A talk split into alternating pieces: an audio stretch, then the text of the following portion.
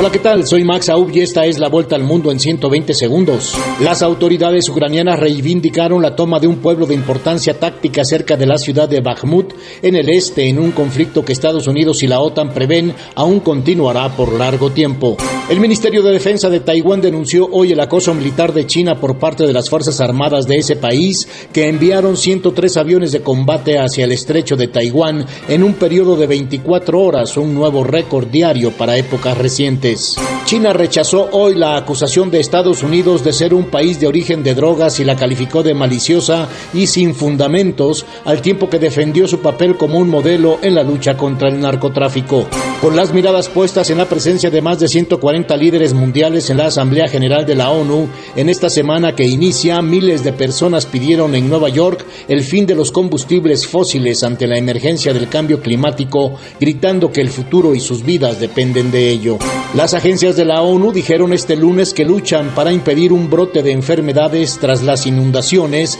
que arrasaron la ciudad libia de Derna, que dejaron miles de muertos y desaparecidos y advirtieron que intentan prevenir una crisis devastadora. Con 95 muertos al día, es decir, uno cada 15 minutos, cierra Andrés Manuel López Obrador su periodo de gobierno en México, donde según la agencia Research se convirtieron más de 200.000 homicidios en su administración, dejando muy por detrás los años de violencia de los exenios de Felipe Calderón y de Enrique Peña Nieto. El gobierno colombiano y las disidencias de las extintas Fuerzas Armadas Revolucionarias de Colombia iniciaron una reunión crucial para concretar la mesa de diálogo para la paz. La candidata a la presidencia de Ecuador, Luisa González, de la Revolución Ciudadana, presenta hoy ante la Fiscalía General una denuncia ante las pruebas divulgadas de un atentado frustrado contra su vida.